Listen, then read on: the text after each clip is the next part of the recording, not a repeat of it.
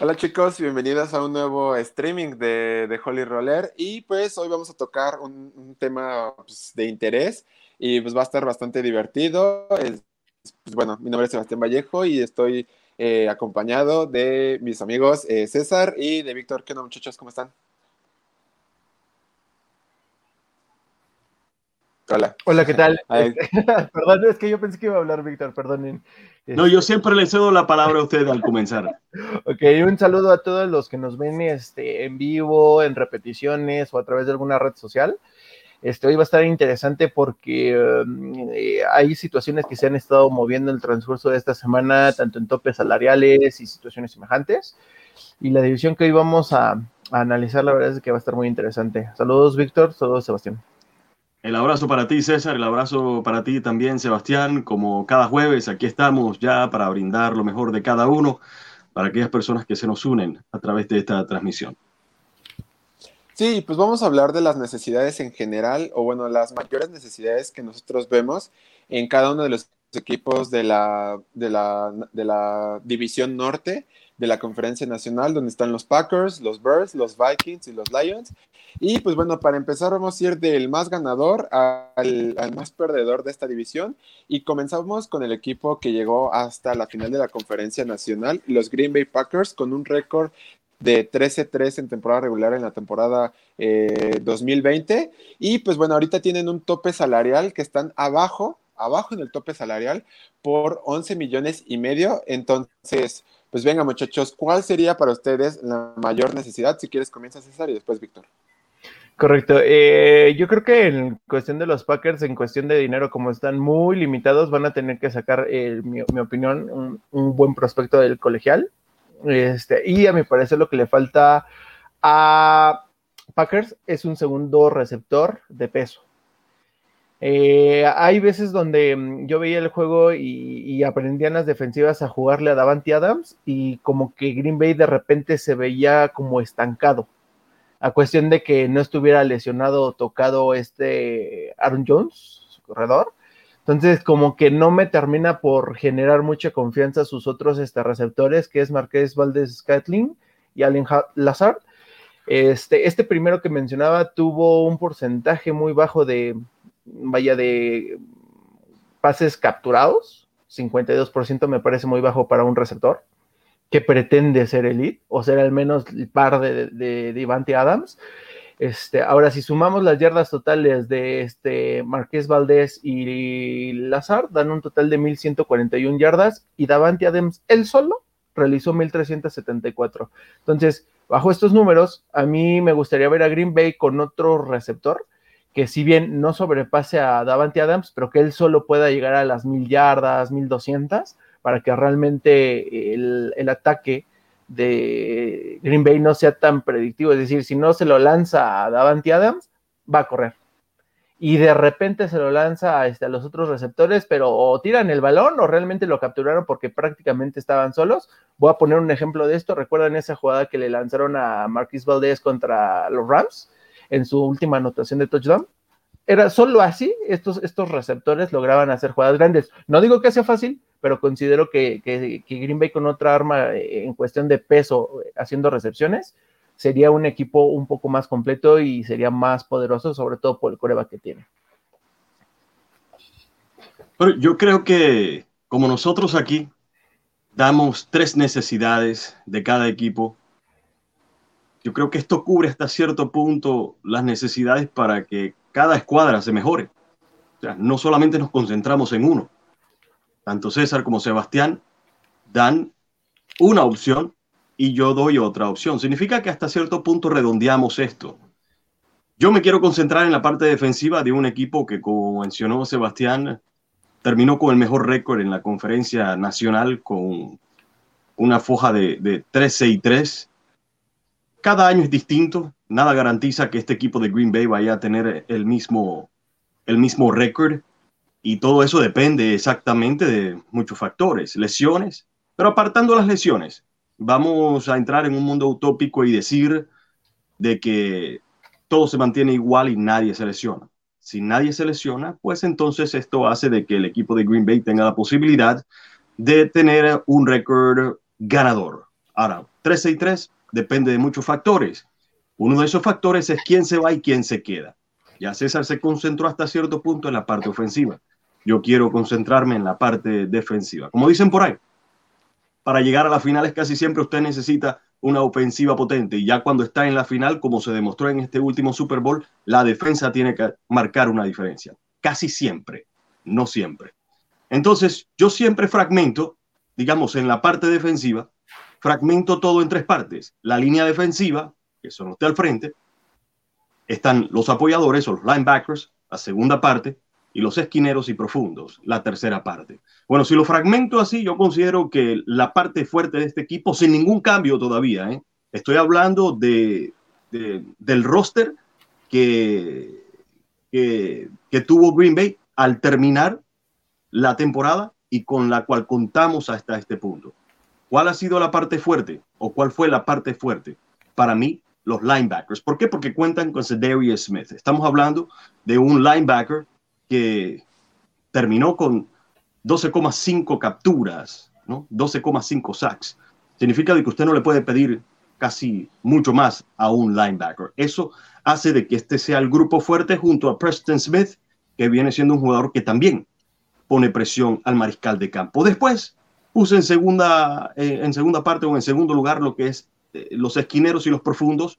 Cuentan con Jerry Alexander. Sabemos de que este es un cornerback que hace una excelente labor y tiene, tiene otros jugadores que lo acompañan que hacen de que esa parte de la defensa para mí esté ok. Permítame utilizar esa palabra de fuerte, ok, y ahora voy a la necesidad, que viene siendo la línea defensiva de al frente. ¿Por qué?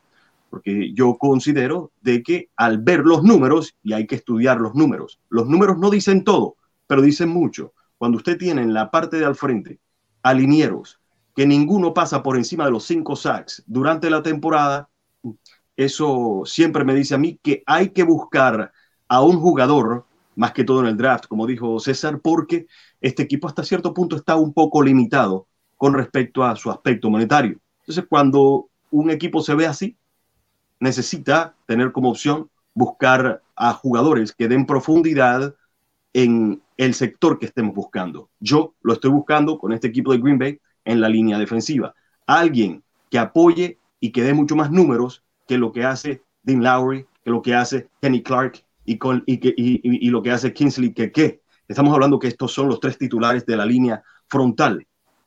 Si eligen a un jugador que marque un poco más la diferencia y que ponga un poco más de presión, estamos hablando de que si ellos buscan a un defensor liniero que pueda ponerle presión al mariscal de campo, le hace la vida mucho más fácil a Darius Smith, que viene siendo el líder en sacks. Entonces usted puede imaginarse si buscan a un defensor liniero, un defensive end, por decirlo de una manera, porque el defensive tackle, el tackle de nariz, usualmente no pone tanta presión, usualmente es un especialista de, para parar la corrida. Entonces usted tiene que buscar esos esos esquineros de la línea defensiva. Y entonces va a ayudar un poco más a Cedarius Smith y también a los esquineros y los profundos a poder tener muchas más intercepciones o mucho más balones sueltos. Unos datos importantes que quiero compartir con ustedes con respecto a la defensa de los Packers. Terminaron 30 de 32 equipos, perdón, terminaron 30 en cuanto a tumbar al quarterback, lo que se llama QB knockdowns, ¿no? Terminaron número 28 de 32 en cuanto a porcentaje de presiones al mariscal de campo. Terminaron número 29 de 32 equipos en cuanto a fumbles o balones sueltos se refiere. Estamos hablando que causaron solamente 7 fumbles durante la temporada, durante toda la temporada del 2020. Y número 26 de 32 equipos en takeaways o robos totales, ¿no? De balones. 18. Estamos hablando de que ellos pueden mejorar todo esto considerando de que tienen que buscar a un defensor, a un liniero defensivo que pueda ayudar a mejorar estos números. Si le ponen más presión al mariscal de campo, eso hace de que de pronto todos estos números que le di en cuanto al ranking de la defensiva pueda mejorar para el equipo de los Green Bay Packers. Sí, está, está perfecto las dos opciones. Yo me voy a concentrar también en la, en la, en la ofensiva y me voy a ir con la línea, ¿no? esta línea ofensiva que está, eh, es joven, a, decir a, decirlo así, ninguno pasa los 30 años, pero es una línea ofensiva que ha tenido bajas. Y lo digo porque al final de cuentas solamente hubo un jugador de los cinco titulares que empezaron en la línea ofensiva de los Packers, solamente hubo uno que jugó los 16 partidos de temporada regular. ¿Quién fue? Elton Jenkins, el guardia izquierdo de los Packers, fue el único que acabó toda la temporada siendo titular. Bakhtiari se perdió cuatro partidos y se perdió también el juego de campeonato y pues al final de cuentas fue una baja muy sensible para que los Packers sufrieran esta derrota en el juego de campeonato. Después tenemos al centro que para mi gusto es uno de los mejores centros que hay en la, en la liga, en Corey Lindsey, que jugó solamente 13 partidos en la temporada 2020. Después tenemos a Lucas Patrick, que, jugó, solamente perdió un partido en la temporada regular. Y tenemos al tackle derecho en Billy Turner, que jugó 14 partidos de temporada regular. Y pues ustedes me pueden decir, bueno, fue una línea eh, bastante... Eh, pues venga, que estuvo bastante contundente durante la temporada regular. Es cierto, pero en una temporada regular, cuando eres tan agresivo y tan bueno como los Green Bay Packers, sabes que tienes que planear también los playoffs. Y creo que a Packers le costó factura muchísimo no tener estos grandes eh, pues, backups en la línea ofensiva. Y, no solamente me quiero concentrar en Bakhtiari, sino en Corey Lindsey. Cuando los Packers no contaron con Corey Lindsey, la presión que le pusieron a Rodgers aumentó bastante. Entonces aquí es donde tienes que tener a alguien que te ayude. Y no estoy diciendo que consigas alguien en la agencia libre, no estoy diciendo que consigas alguien en el draft urgentemente, pero si no cubres esta posición a largo plazo vas a empezar a pagar la factura. Y no queremos tener a un, Aaron Rodgers que empiece a sufrir golpes, que empiece a correr de más, que empiece a arriesgar el balón, que empiece a soltar el balón tan rápido porque no le da tiempo su línea ofensiva. Y sin lugar a dudas, algo que también es importante en esta línea y hay que por qué cubrir estos huecos es justamente por el ataque terrestre, porque tiene un ataque terrestre bastante bueno.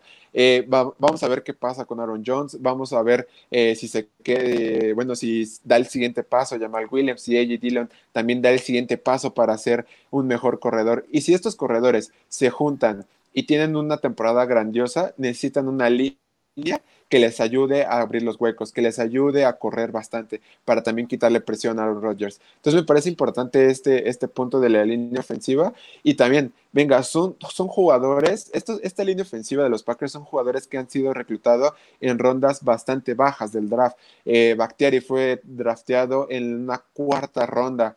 El, el izquierdo de Jenkins fue drafteado en una segunda ronda. El centro, Corey Lindsey, fue drafteado en una quinta ronda. Y así me puedo ir. Billy Turner llegó de los Miami Dolphins, que fue drafteado en el 2014. Entonces, al final de cuentas, es una línea que está hecha para poder eh, avanzar poco a poco. No, no hay que ponerlo en una perspectiva de urgencia.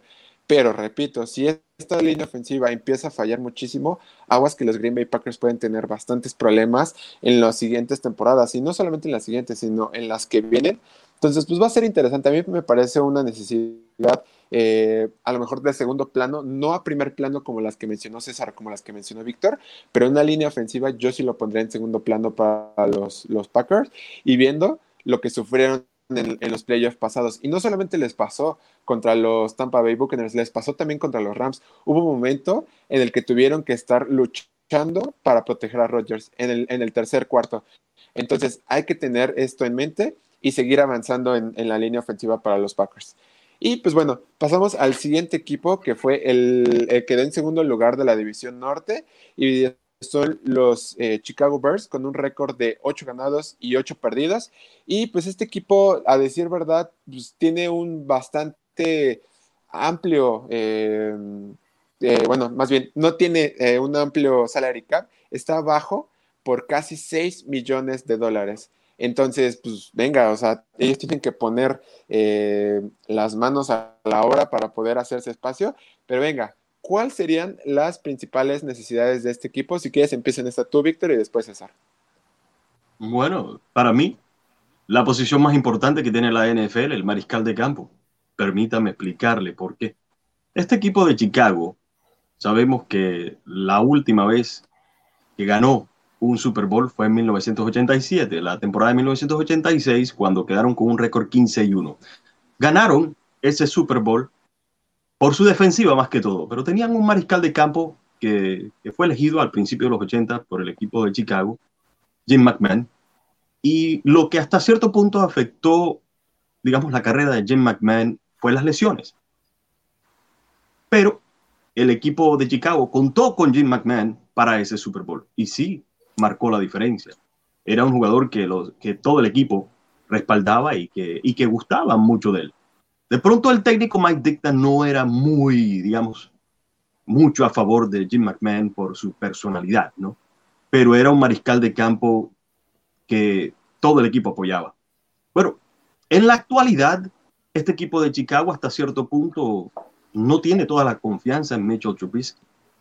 Claro, este equipo de Chicago en la actualidad no tiene la defensiva que tuvo el equipo de Chicago en el 85, en el 86, 87, cuando tenían una de las mejores defensivas en toda la historia. Pero la razón por la cual quise traer eso a colación era porque la realidad es que los equipos tienen que confiar mucho en sus mariscales de campo.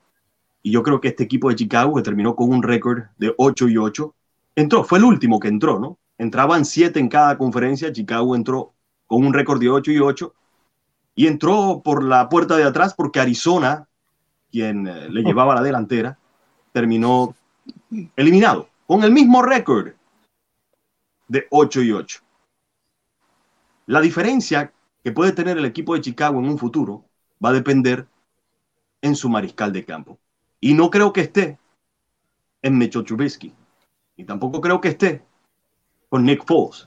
Sí, sabemos exactamente que Nick Foles, que tiene 32 años, es un jugador que tiene cierta experiencia y que ganó un Super Bowl con un equipo de Filadelfia que nadie, con excepción de la gente de Filadelfia, pensaba que iban a llegar al Super Bowl en el año que lo ganaron ante los Patriotas de Nueva Inglaterra.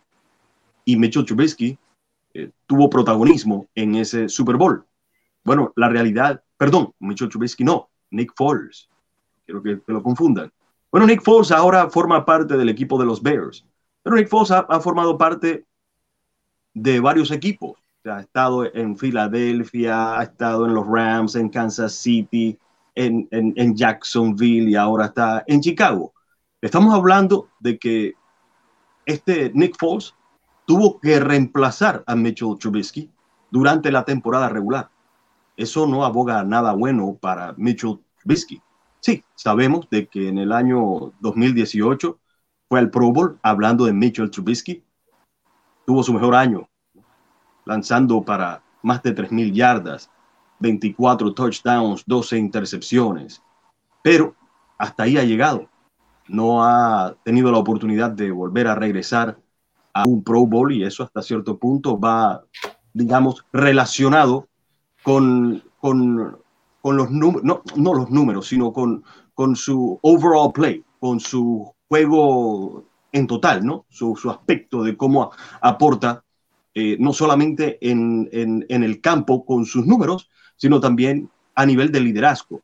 Yo no creo que este equipo de Chicago se sienta muy confiado con Mitchell Trubisky, ni tampoco con Nick Foles. Significa que este equipo de Chicago necesita, para catapultarse, buscar a un quarterback que verdaderamente sea de élite. ¿Por qué? Bueno, es que Mitchell Trubisky no es la respuesta para que este equipo de Chicago gane un Super Bowl. No tiene los intangibles, que acabo de mencionar algunos, pero el más importante creo que es el liderazgo que comienza de aquí arriba, los intangibles necesarios para hacerse, eh, eh, digamos, eh, o echarse, mejor dicho, el equipo a sus espaldas.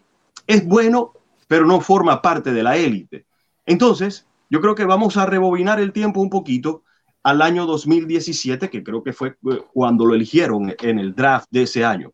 Lo eligieron en la primera ronda, fue el pick número dos. Ustedes saben quiénes fueron los otros dos mariscales de campo que fueron elegidos en el 2017. Yo les voy a recordar a las personas que se nos están uniendo.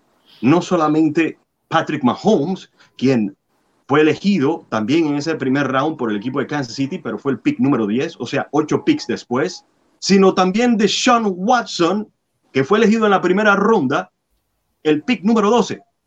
Entonces yo creo que Chicago cometió un error. Un error que casi todas las personas de Illinois están sufriendo diciendo, ¿cómo va a ser posible? como casi todos los equipos cuando cometen un error y ver y ven a un Patrick Mahomes siendo posiblemente la cara de la liga, porque ese es joven y va a reemplazar a Tom Brady, eso es lo que todo el mundo espera, basado en lo que ha demostrado Patrick Mahomes, viene siendo el mejor mariscal de campo joven, apartando a los más, digamos, a, los más añejados, por ponerlo de alguna manera, como Tom Brady, Drew Brees, como Aaron Rodgers. Deshaun Watson. Hay rumores de que Deshaun Watson pueda ser considerado por el equipo de Chicago. Bueno, hablando hipotéticamente, si este equipo de Chicago llega a firmar o hace un canje para traer a Deshaun Watson, ya estamos hablando de que ahora sí tienen un mariscal de campo de élite. Ahora, todo eso son rumores, son rumores, como esa canción, ese merengue dominicano que todos hemos bailado, tanto César como Sebastián, como las personas que se nos unen. Bueno, Chicago, escuchen, tienen que buscar un mariscal de campo porque para ganar un Super Bowl necesitan cambiar esa faceta. O mejor dicho, tienen que buscar formar una defensiva como la que tuvieron en 1985 y que ganaron el Super Bowl en 1986, que para ese entonces Sebastián tenía dos años y César tenía tres. Entonces, por favor, señores, esa última parte fue jocosa. No, creo que Sebastián no había nacido, ni César tampoco. Pero bueno, es para darle un poquito de jocosidad.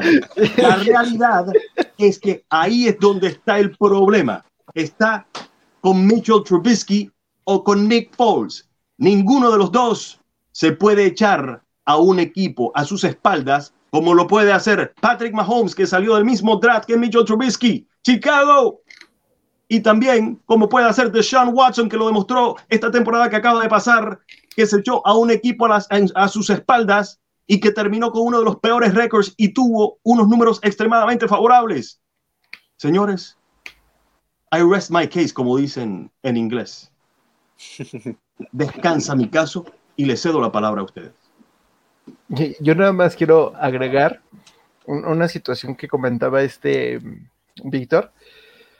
Si, si hay un punto donde Chicago tradea por Watson, el, el, error le va a costar por dos. Primero, por no haberlo drafteado en su momento, y segundo, porque ahora va a tener que entregar jugadores y picks para poderlo tener. Pero bueno, eh, ahí nos damos cuenta del tipo de, decisiones que se toman desde gerencia general en Chicago.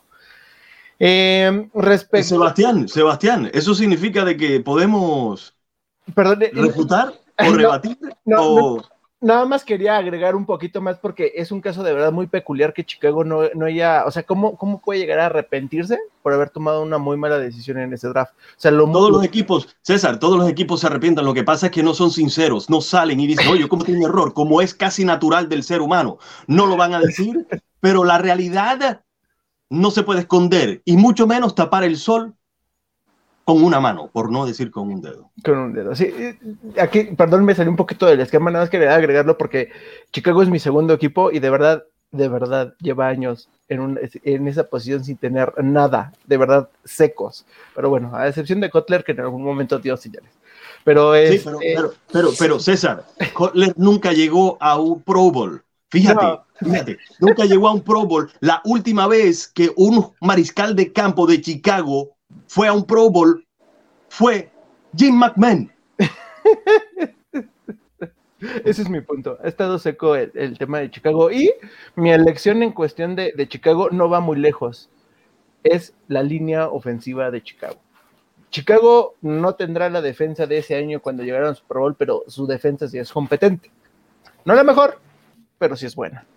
Así es. La línea ofensiva de Chicago el día de hoy, lejos de que tiene dos corebacks, con todo respeto lo voy a decir porque sé que es difícil llegar ahí, pero muertos. Trubisky no da una, Nick Foles fue nada más como que el momento emocionante del Super Bowl, de ahí otra vez muerto, un jugador más dentro de la liga. Entonces, si, si, si Chicago necesita un coreback y también le sumamos que, que necesitan hombres que cubran ese coreback, considero que Chicago realmente tiene un problema muy importante a la ofensiva. Miren, quiero, quiero hacer este, mención de la siguiente estadística. Chicago eh, quedó arrancada en total como el número 20, ¿de acuerdo? Ahora bien, En cuestión de, de, abrir huecos para corredor, quedó como la 30. Sacks tuvieron 36 capturas. Estamos hablando que tuvieron solamente 12, no, 13 menos que, que la de Cincinnati en cuestión de la ofensiva. Entonces, entre, mira, eh, digo, va a sonar muy feo, entre que tienes dos corebacks malos y tienes una línea ofensiva que no hace nada por ayudarlos, no vas a ningún lado, eh, de verdad, no vas a ningún lado. Y esos juegos que ganaron, los últimos que fueron, me parece, cinco consecutivos, no sé cómo rayos lo lograron hacer, pero lo lograron, ¿no? Entonces, este, Chicago sí está en problemas. Ah, recientemente en esta semana Raiders liberó por ahí un guardia derecho, que es muy bueno, pero Chicago, al igual que otros equipos, no tienen dinero para poder darle un contrato respetable a este jugador. Entonces, lo más seguro es que este guardia termine en otros equipos que ya habíamos mencionado con un tope salarial aceptable, como podría ser Bengalíes. Entonces, Chicago está en un problema muy grande porque no tiene mariscal de campo y no tiene hombres que protejan a los que a los dos que tienen, porque no sé si se lo vayan a quedar al final del día porque tampoco como que hay mucho de dónde escoger en la, en la agencia libre. La otra que yo, que yo lo, que yo le veo en el caso de Chicago es de que pues se arriesguen y en el, y también, al igual que Green Bay, el de saquen del colegial este algún tackle o algún guardia, que sí vienen buenos, pero no sé si le vayan a llegar precisamente los buenos a, a Chicago o ya le lleguen hasta segunda o tercera ronda. Sebastián, una última, simplemente porque César y yo nos vamos a morder la lengua de aquí en adelante para mantener el cuadro. Sebastián está, los voy a ahorcar. Pero simplemente para terminar, si vamos a la última vez que este equipo de Chicago fue a un Super Bowl, porque ha ido a dos Super Bowls, ganó el, el, de la temporada 86-87 y perdieron en el 2006-2007 ante el equipo de los Colts de Indianapolis que tenían a nada más y nada menos que a un jugador llamado Peyton Manning. Pero ese equipo de Chicago tenía una muy buena defensiva. Pero, ¿qué no marcó la diferencia?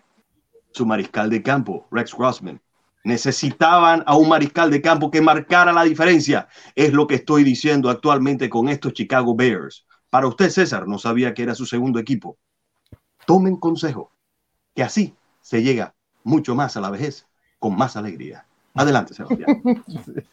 No, y justamente, o sea, yo iba a tocar ese tema, o sea, Rex Grossman, yo me acuerdo perfectamente de ese Super Bowl, y sí, o sea, me quedó totalmente decepcionado de, de, Grossman. En serio, yo confiaba muchísimo en él y terminó siendo eh, la tumba así. Dije, no, ya nunca vuelvo a apoyar, nunca lo vuelvo a apoyar. Y pues bueno, ya después no, ya no dio nada. Y pues bueno, eh, continuando con la otra necesidad que yo tengo, eh, y me voy a quedar justamente en el mismo punto y creo que los tres estábamos en el mismo punto de la ofensiva. este equipo de Chicago tiene una buena defensiva, tal vez no sea lo que esperábamos, porque yo esperaba al menos más de ellos en este 2020, pero sacaron la casta y dieron lo que tenían que dar, pero me voy a quedar con los wide receivers. Y tú me dirás, oye Sebastián, es que tienen a Allen Robinson. Sí, Allen Robinson no, esa gente libre lo más, lo más seguro porque no lo han podido etiquetar como jugador franquicia, no han llegado a un acuerdo a largo plazo. Entonces, ¿qué sigue? La agencia libre. Y chicos, el tiempo está corriendo, los días pasan, las horas pasan, y si no lo firman, Chicago se va a quedar sin su mejor receptor. Y aquí es donde me preocupa, porque después de Allen Robinson, ¿a quién tienes? Tienes a Anthony Miller, tienes a Dion Sims, tienes a Trey Burton, que es un Tyrant, entonces no tienes a nadie que te haga una diferencia en, tu juego aéreo. Y aquí es donde me preocupa muchísimo, porque si Allen Robinson se va, este, no me gustan las comparaciones, pero a este equipo de Chicago, esta ofensiva de Chicago, la veo como la de los Patriotas el año, el año pasado, donde no tenían a quién lanzarle, donde no tenían cómo hacer para estirar el campo, cómo ayudarle a su coreback. Entonces, aquí me preocupa esto. Si, si juntamos todo lo que han dicho César y Víctor, tanto su coreback, que no sabemos quién vaya a ser, no sabemos quién lo vaya a proteger y no sabemos quién van a ser los que reciban los pases, me preocupa muchísimo este equipo de Chicago, la ofensiva, de verdad, y creo que este es el momento para empezar a meter un poco más de juventud a su juego aéreo, a la ofensiva. Y, bueno, también quiero dar unos datos, porque al final de cuentas, ninguno, ningún receptor llegó ni siquiera a las 700 yardas por pase. Ninguno llegó a las 70 recepciones. Entonces, estas estadísticas para un equipo de Chicago que quería competir en los playoffs, que quería competir en la división, y yo voy a ser bien sincero, yo sí los veía eh, avanzando en los playoffs al principio de la temporada 2020, vaya ilusión la mía, pero venga, las circunstancias se dieron y me parece que aquí también juega bastante eh, un rol importante los drops, porque también ellos son expertos en los drops y lo vimos en el juego de los playoffs contra los Saints. Dos pases de touchdown tiraron, dos pases de touchdown que pudieron hacer la diferencia. A lo mejor no hubieran ganado, pero hubieran hecho el juego más interesante que los Saints se, eh, se esforzaron muchísimo más. Y con respecto a lo que dijo César, eh, ganaron sus primeros eh, seis partidos y después ya no ganaron nada y nada más tuvieron que ganar dos partidos al final, dos miserables partidos para llegar de pura suerte a los playoffs. Entonces, en la NFL no puedes vivir de esta suerte cada año. Tienes que crear tu equipo, tienes que ayudarle muchísimo a tu coreback y si tu coreback tampoco está dando lo que tú esperas, pues dale muchísimas más, muchísimas más armas para que pueda competir en la NFL. Entonces yo creo que por eso los tres concordamos en que las necesidades están en la ofensiva y prácticamente, prácticamente en todas las posiciones de la ofensiva. También podemos decir la defensiva, pero tienen que mejorar eh, su punto de ataque. Entonces yo lo veo así y pues, también César y Víctor lo ponen de esa manera y ya explicaron por qué cada una de las posiciones. Y pues bueno, es el equipo de Chicago y nunca se sabe, y menos cuando está Matt Nagy. Entonces, si eres fan de los Chicago Bears, tómate un, eh, un reposo y respira que esto puede pasar eh, un poco lento la temporada. Entonces, venga. Seguimos al siguiente equipo que son los Minnesota Vikings, un equipo que quedó con un récord de 7-9, que pues también en el salary cap están abajo del tope salarial con 4 millones, poquito arriba de 4 millones en el tope salarial. Eh, un equipo que a mi parecer fue una de las decepciones, ya lo hablamos en su momento cuando hicimos las historias de, la temporada 2020, pero venga, es, es importante tocar el, eh, el, tema de los Vikings, entonces si quieres César, arráncate con tu, tu necesidad y después Víctor. Los vikingos, eterno equipo que promete y eternamente decepciona desde Tarkenton en aquel Super Bowl donde eran super favoritos y lo perdieron contra Raiders, afortunadamente. Este, y obviamente ha venido Randy Moss, ha venido Brett Favre y simplemente no dan ese pase, ese, ese pase, ese paso hacia adelante. En su momento con Stephon Dix cuando le robaron el, juego de playoffs a, los Santos por esa, esa tacleada asquerosísima que se vende el de los Santos. Entonces, uno, uno a veces este, apuesta, trata de apostar por vikingos, pero te dan señales de que no lo hagas. Prácticamente te dicen al oído, no apuestes por mí porque no voy a llegar a ningún lado. Esto va de la mano porque yo considero que los vikingos tienen un coreback bueno, pero a secas. No lo suficiente como para ponerle el carácter al equipo y sacarlo adelante y, decir, pues nos metieron 28 puntos, pero en la siguiente mitad les vamos a meter 35 y vamos a ganar el juego.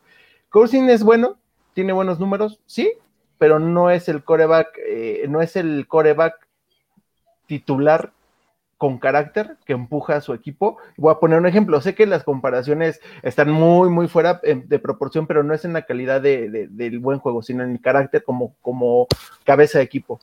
Caso de Tom Brady. Tom Brady, aparte que en su posición es, uno, es el mejor o uno de los mejores, ayuda a que sus compañeros anímicamente estén arriba y no decaigan y no se pierdan y siempre tenerlos adentro en el equipo. Y si mueren, mueren todos juntos y si, y si, y si ganan, ganan todos juntos. Cosa que yo no veo en esa posición en Minnesota. Yo creo que Minnesota tiene que comenzar a replantear el tema de, de esta posición. Considero que tiene buenos receptores, tiene buena protección. Si no vean los números de, de Dalvin Cook el año pasado y, bueno, el año antepasado y el año que acaba de terminar, corredor elite, sin duda alguna, junto con Camara, estilos prácticamente, bueno, tal vez un poco similares, muy, muy físicos, pero poderosos. Entonces, yo creo que Minnesota necesita de verdad un, un, coreback, pero un coreback que tenga carácter. Porque puedes no tener los números espectaculares, pero si haces el pase preciso para ganar, no hay equipo que no quiera un coreback así, que siempre esté aquí mentalizado en ganar que eleve el, nivel de sus, de, sus, de sus compañeros hasta en la ofensiva. No sé si ustedes vieron en algún momento en el Super Bowl, Tom Brady estaba alentando a su defensiva. Esa, esa parte del liderazgo es la que le hace falta definitivamente a, Minnesota. Y este año obviamente fue la, yo creo que es de las decepciones más grandes. Cuando pierdes con vaqueros en calidad de local, y no es por menospreciar a vaqueros, la verdad es que algo está pasando, pero no para bien. para mal. No puedes perder contra un equipo con que no, que no tiene defensiva, de verdad que no tiene defensiva. Entonces, si tú, si tú idealmente tienes un poderío corriendo y lanzando, no puedes perder contra, contra Dallas. Definitivamente, o al menos el año pasado. Por eso yo creo, considero que no hay un líder en ese equipo y lo necesitan, yo creo que como todos, en su posición de coreback. Y lo pueden encontrar tal vez en el draft, sin duda alguna. Sebastián, usted que siempre tiene la computadora ahí al frente de usted, simplemente como una cuestión de fact-checking, ¿no? Eso, eso siempre es algo necesario. Quiero utilizar mi memoria con algo que mencionó César. Frank Tarkenton, cuando estuvo con Minnesota, perdió varios Super Bowls. Uno de ellos también lo perdió contra el equipo de los Dolphins. Creo que fue en el año 73-73, cuando perdieron en esa temporada del 73. El, equipo de los Dolphins venían de ganar el Super Bowl con, con un récord invicto, ¿no? Eh, eso bien conocido, 17 y 0. 17 triunfos, 0 derrotas. No ha sucedido jamás en la, en la era del, del Super Bowl. Bueno, en la, en la, primera ocasión, cuando ganaron ese primer Super Bowl, fue en contra de los Redskins 14 a 7. Y si no me equivoco, el próximo año vuelven a repetir y se convierten en el segundo equipo en la historia de la NFL en ganar dos seguidos después de los Green Bay Packers del 66 y 67. Los Dolphins ganan dos seguidos, 72 y 73. Esas dos temporadas. Creo que en el 73-74 le ganan a Minnesota. ¿Quién era el titular? Frank Tarkenton. Frank Tarkenton también perdió otro Super Bowl ante los Steelers de Pittsburgh, que viene siendo mi segundo equipo preferido. Entonces, es bien desafortunado para uno de los mejores eh, mariscales de campo que ha existido por, por muchas razones. Yo creo que eh, la manera como Frank Tarkenton se movía dentro de la cancha de juego puede ser algo similar a, a muchos mariscales de campo de ahora. Él cambió, digamos, la posición porque fue uno de los primeros que se movilizaba por todo el terreno. Ese era Frank Tarkenton, el hombre que mencionó César. Sí, eso es lo que necesita el equipo de Minnesota, un mariscal de campo así para que haga la diferencia. Pero yo me quiero concentrar en el otro lado de la moneda, en el otro lado de, la gancha, ¿no? Lo que viene siendo la defensiva. ¿Por qué? Bueno, porque es que la defensiva de Minnesota, y entre más vamos profundizando en los equipos que están en esta, en esta división del norte de la NFC, casi siempre usted escucha los datos, ¿no? Y usted se, asusta un poco o tan siquiera le entra un poco de consternación. Pero fíjese estos números. Por ejemplo, el equipo de Minnesota terminó 28 en sacks. Eso es pobre.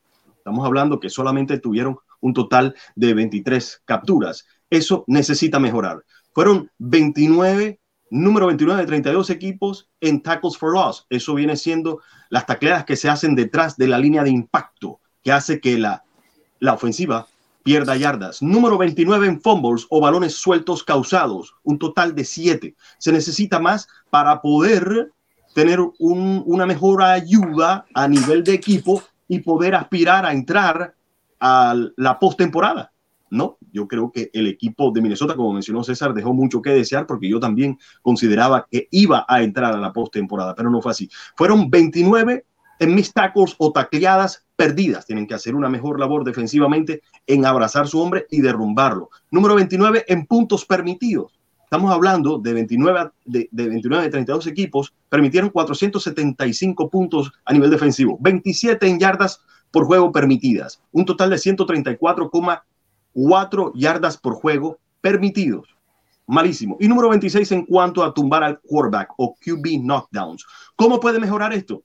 Nuevamente yo creo que la defensiva de Minnesota necesita mejorar no solamente en la parte frontal, que están ok, también necesitan mejorar en cuanto a profundos y, y, esquineros, perdonen, más en esquineros porque tienen dos profundos que hacen una excelente labor, tanto Harrison Smith, que viene siendo el profundo fuerte, el strong safety, y el free safety, que viene siendo el profundo libre, que viene siendo Anthony Harris. Sabemos que Anthony Harris posiblemente pueda regresar o no pueda regresar, todo dependiendo de las reestructuraciones de contratos que puedan hacer. Significa que en cuanto a, profundo se refiere, están bastante bien. Cuanto a esquineros, tienen que mejorar mucho mejor con, con, con los dos esquineros que tienen. Pero me quiero concentrar en los linebackers. Porque cuando yo veo los números de los linebackers y ninguno tuvo un solo sack, ay Dios mío. Y entonces, no puede ser Vamos a ponerlo en términos futbolísticos, de balompié, de soccer.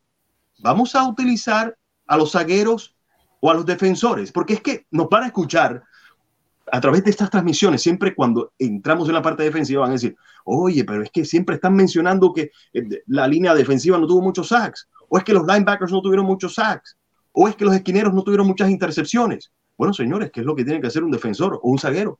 Tiene que recuperar balones. Entonces, si yo tengo a Sebastián y a César como zagueros, centrales o cualquier cosa o defensores, y no recuperan balones en cuanto a fútbol se refiere, necesito buscar otros jugadores que me recuperen balones. ¿Qué están haciendo ahí atrás? ¿Haciendo faltas nada más?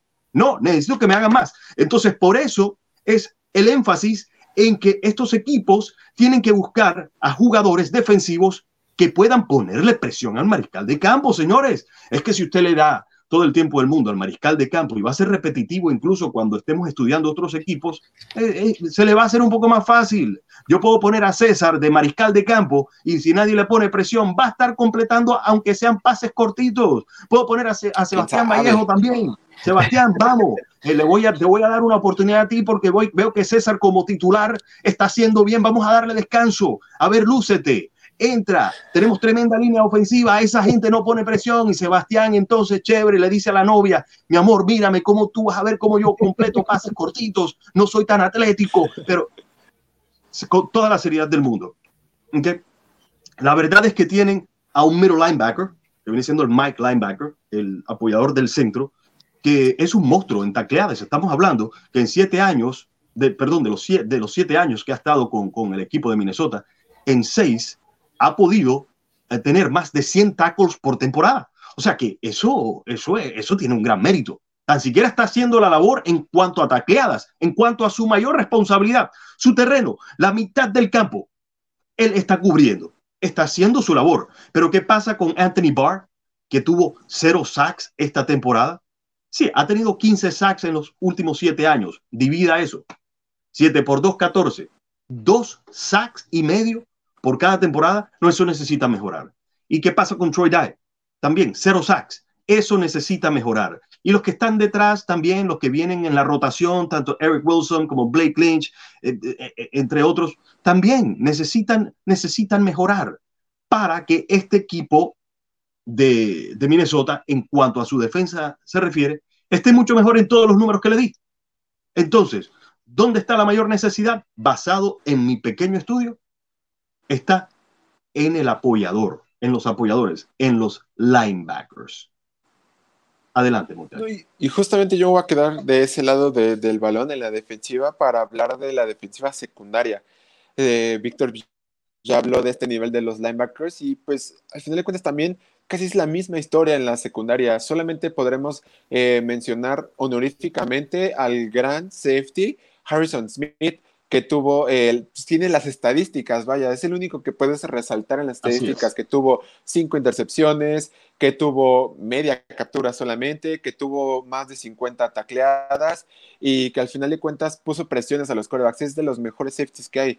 Pero ¿qué pasa con los demás? ¿Alguien se acuerda bien de Anthony Harris, que no tuvo ninguna intercepción, no tuvo ninguna eh, eh, tacleada? Bueno, no, es de que no tuviera ninguna tacleada, ningún sack, que tuvo tacleadas apenas pasando las 50 yardas. Entonces me parece que esta defensiva secundaria también necesita ayuda. Y yo creo que una necesidad es un safety, para ser más claro.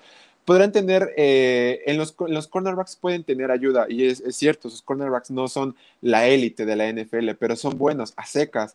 Pero si un safety no le ayuda a Harrison Smith o no, le, no está para apoyar ahí a Anthony Harris cuando él se equivoca y pueda ayudarle a mejorar, creo que los Vikings van a tener muchísimos problemas, porque cuando tú enfrentas dos veces a Aaron Rodgers en la temporada regular, cuando tú enfrentas dos veces a alguien como lo puede ser Davante Adams, como puede ser eh, Robert Tonyan, como puede ser Allen Robinson, si es que se queda en los Bears, a Kenny Goladay, que, que si es que se queda en los Lions. Si tú enfrentas dos veces a estos jugadores, me parece importante que puedas manejar las coberturas profundas y que tengas a un safety confiable que te ayude a hacer las importantes. Y no estoy diciendo que necesitas a un, eh, a, un, eh, a un safety que sea totalmente agresivo, como hemos visto, por ejemplo, a Paul Amalu, a Matthew, a cualquiera de estos, eh, a, por ejemplo, a Jamal Adams, por mencionar a alguien actual. no necesitas a alguien así, pero necesitas a alguien que sea totalmente disciplinado, que no se coma los engaños tan fácil, que sea agresivo en las tacleadas cuando tenga que bajar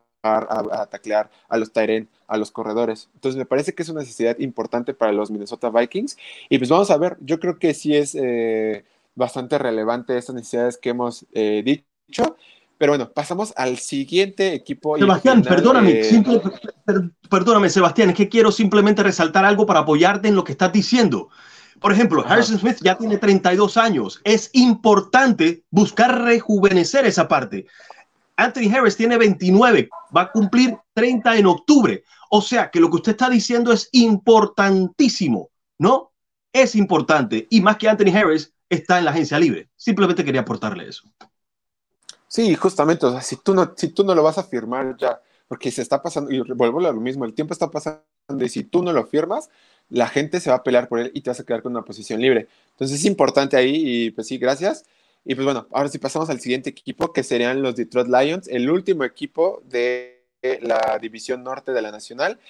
Y pues fue un equipo que terminó con un récord de 5 victorias, 11 derrotas, un equipo que despidió a su a su head coach, que despidió a su gerente general, que tuvo muchísimas cosas que pasar en este offseason, que ya contrató a Dan Campbell como su head coach, que están sufriendo muchísimo por ver cómo, cómo solucionan toda esta novela del coreback que tuvieron a Jared Goff eh, en la bueno que lo tradearon de los Rams entonces pues venga y además o sea aparte de todos los problemas que tienen están abajo en el tope salarial los Lions están arriba de, de 6 millones y medio del tope salarial. Entonces, aparte de todo, tienen que hacer muchísimos movimientos para eh, quitar a los jugadores importantes. Entonces, Víctor, ¿cuál crees que sea la necesidad o una de las necesidades más importantes de los Detroit Lions y después esa?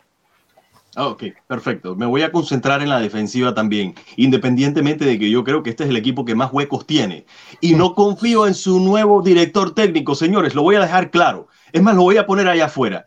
Este equipo va a ser el que va a terminar de último en esta división norte. Yo sé quién es ese director técnico, porque fue un director técnico interino para aquí.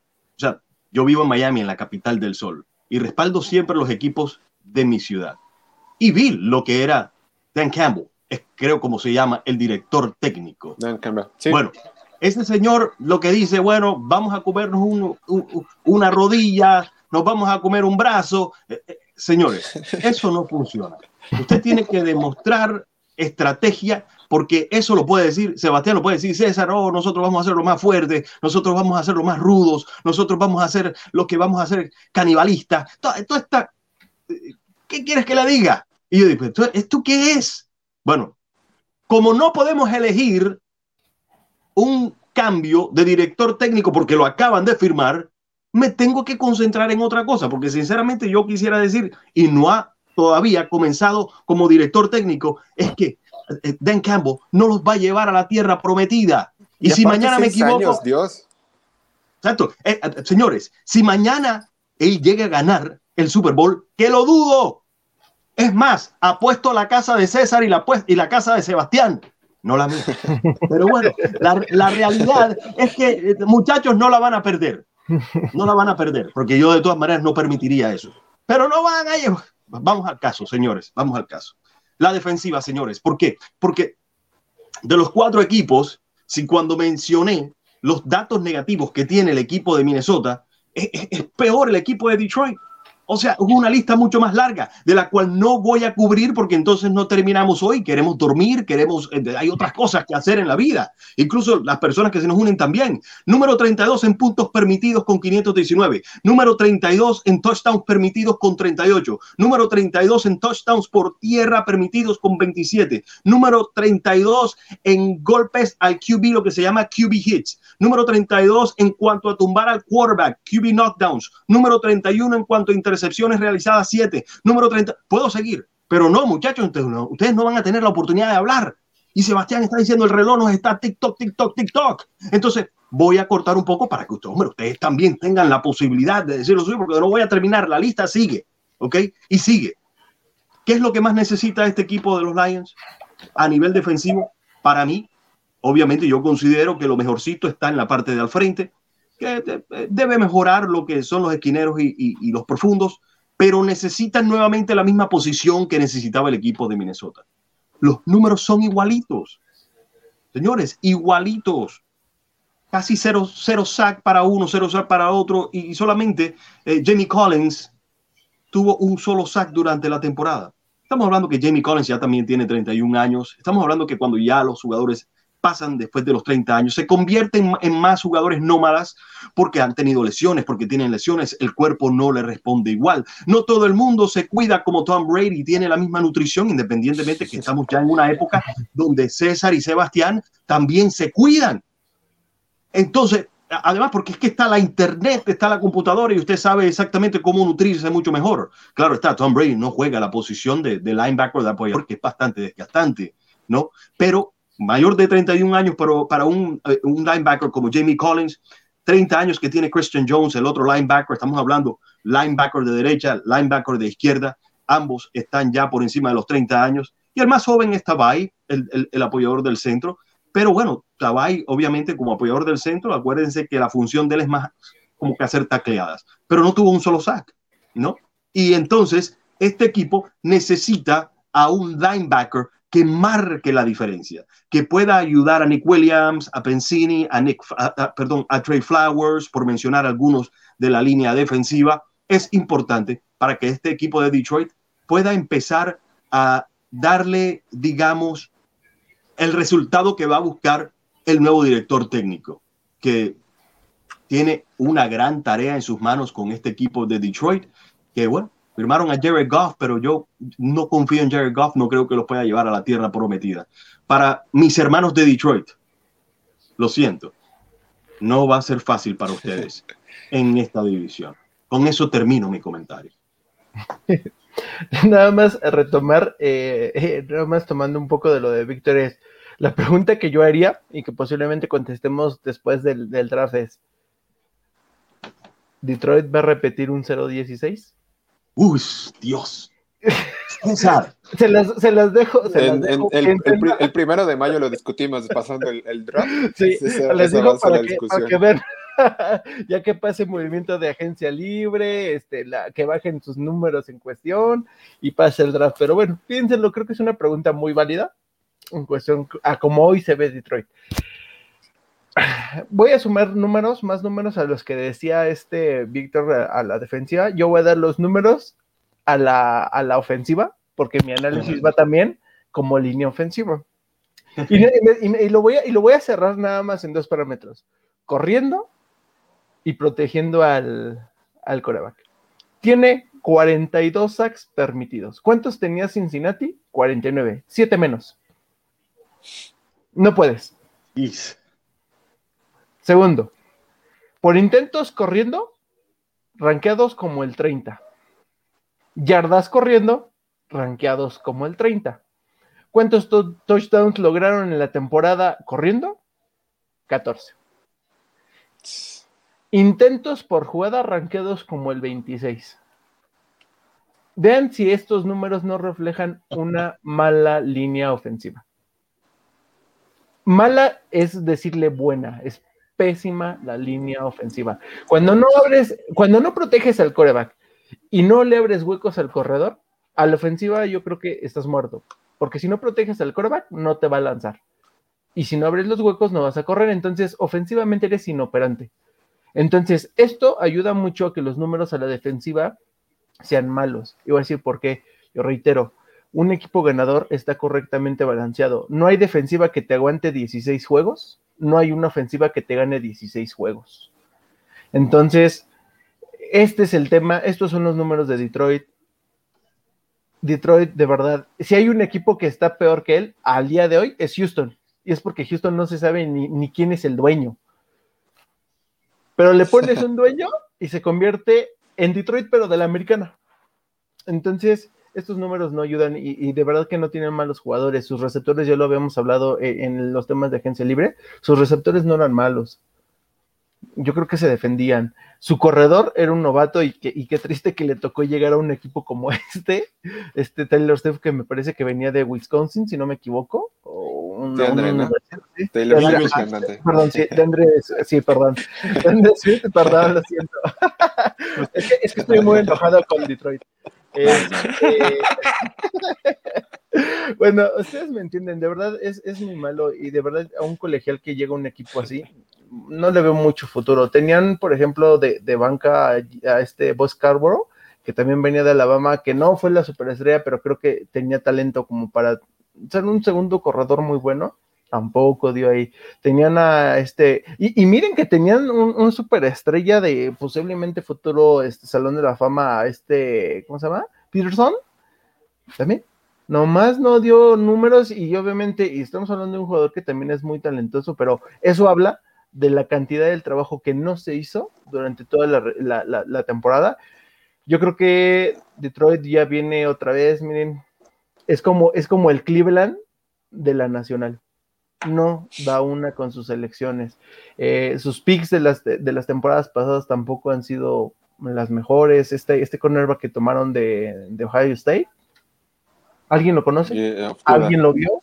¿Alguien, ¿Alguien sabe si, lo, si, si, quería jugar? ¿Alguien sabe si salió de su casa en, esta en esta temporada? Yo podría decir que no. De verdad, Detroit deja mucho que desear de los dos lados del balón y sumándole que está haciendo unos contratos bastante malos y decisiones en agencia libre porque se le van a ir sus jugadores.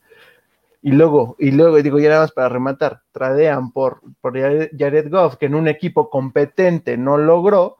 Entonces, la pregunta que les hice al inicio de mi comentario, estoy seguro de saber cuál es la respuesta de los dos. Hasta ahí llega mi comentario. Y es, es, difícil, o sea, es difícil también encontrar puntos buenos, porque, y no, y no, no queremos decir que no existen, porque claro que existen los puntos buenos, pero me parece que los Detroit Lions están tomando las decisiones muy apresuradas, sin tomar en cuenta el entorno en el que, en el que están, en una división en la que están. Y vuelvo a lo mismo, Dan Campbell, head coach, cuando anteriormente fue el coach de, de Titans en, en, los Saints y después en Miami tampoco tuvo éxito y de repente traerle una organización que tiene demasiados problemas porque el ambiente ya era muy tóxico con Patricia, con Stafford.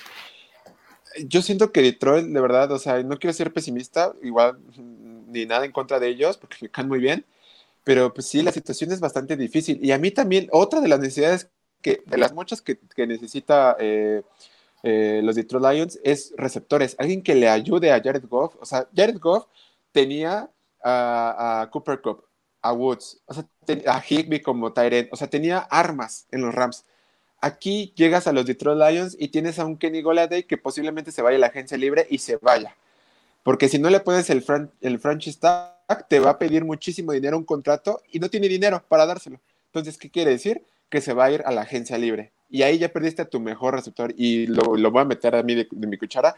Kenny Goladay es de los mejores receptores que hay en la actualidad, a mi gusto. Entonces, pierdes a él. Luego tienes a, a, Mendola, que tampoco es este receptor que quieres número uno en tu, en tu, en tu equipo. Entonces, ahí ya no tienes tantas armas. Luego tienes a Tyrant, tienes a TJ Hawkinson, que para mí es, está elevando muchísimo su nivel. Yo tengo muchísima confianza que él vaya a hacer la tarea de un Ahí en Detroit.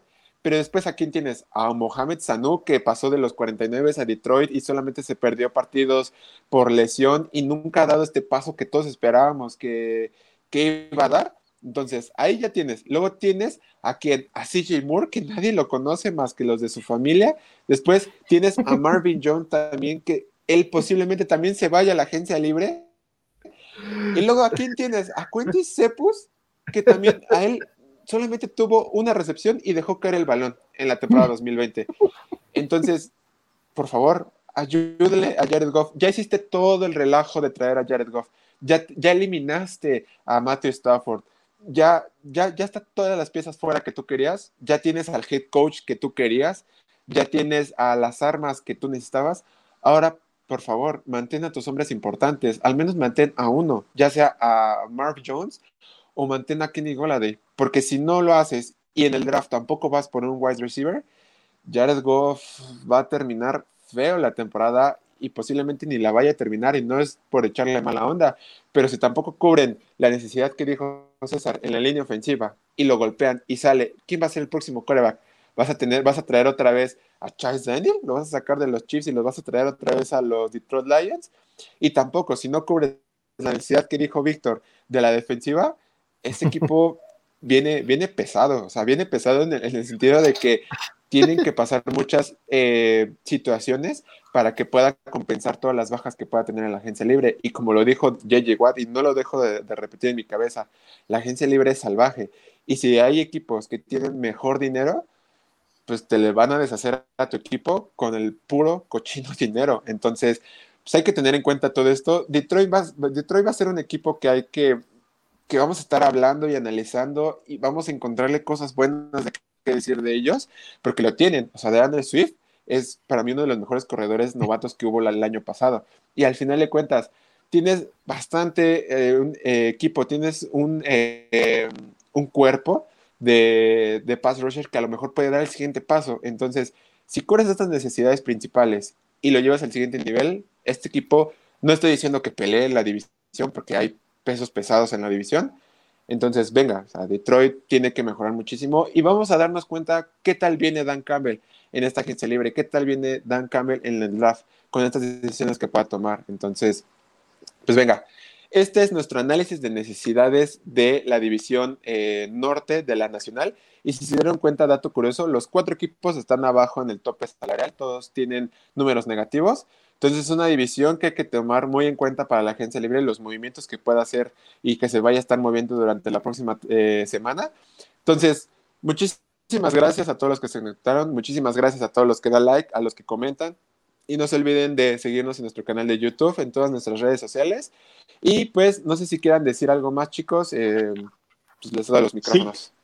Para, para, terminar, yo sé que hablando del equipo de los Lions o hablando del equipo que quedó en el fondo, usualmente el equipo que queda en el fondo es el que menos miedo puede producir, ¿sí o no? Ahora, eh, eh, hablando de Dan Campbell, quien ha hablado acerca de un tipo de agresividad que van a tener los Leones, eh, yo sé que César, cuando estaba mirando la pantalla y vio lo que estaba diciendo Dan Campbell, César ni se inmutó, no tuvo ningún miedo.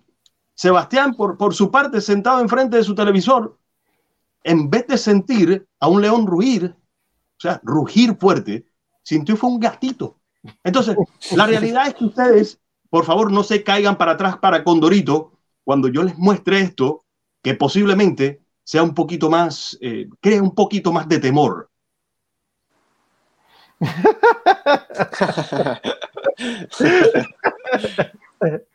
Señor, este, este, este, es un león que puede ser un poquito más, eh, causar un poco más de temor que los Leones de Detroit. Aaron Rodgers le da miedo a ese león. Eso es todo, muchachos. Un abrazo para ustedes. Sí, no, o sea, justamente. Sí. ok, sí, no, en el caso de León, la verdad es de que, nah, eh, sí, tu peluche da más miedo de, de verdad que, que, el equipo. Son números de verdad muy malos porque en realidad, pues solamente tienen un pick. Entonces ellos quisieran tener 32 para ver qué pueden sacar de la, de, la, del colegial. Nada más agregar dos cosas. Recordando nada más, porque no me dejaron agregarlo en su momento, de ese Super Bowl de Chicago contra Indianapolis, lo, lo único, que, lo único bueno de Chicago en ese Super Bowl fue el inicio. Devin Hester. Ajá, Devin Hester, me ganaste. Ese es lo único bueno. Devin, y le daba una mordida a mi pizza cuando ya había pasado eso. Cuando ya había anotado, ¿no? Y de ahí, Chicago se murió este, lo otro, obviamente, es este, digo, miren, de verdad, tal vez la crítica parezca un poco fuerte para, para Detroit, pero analicen los números. Como dice Víctor, los números no, no dicen la última palabra porque nos pueden callar la boca la próxima temporada. Pero si lo analizas hoy, de verdad, Chicago apunta, digo, perdón, Chicago, Detroit apunta a otro 0-16, pero de verdad, muy fuerte. Es decir, yo no, yo, yo no, o sea, yo no le veo ganar más de en el mejor escenario para mí, en cuestión de Detroit, nada más para finalizar, yo no lo veo dos juegos ganados en la próxima temporada. Y dos, le estoy diciendo que ya está en el Super Bowl. Pues va a ser, va a ser, va a ser bastante interesante y pues para también recordarles que nos, que nos sigan en los siguientes episodios porque vamos a tener el análisis de todas las necesidades de cada uno de los equipos de la NFL Y pues nada, muchachos, muchísimas gracias. Cuídense, un abrazo y nos vemos en la siguiente emisión de The Holy Roller para hablar de lo que más nos gusta, que es la NFL.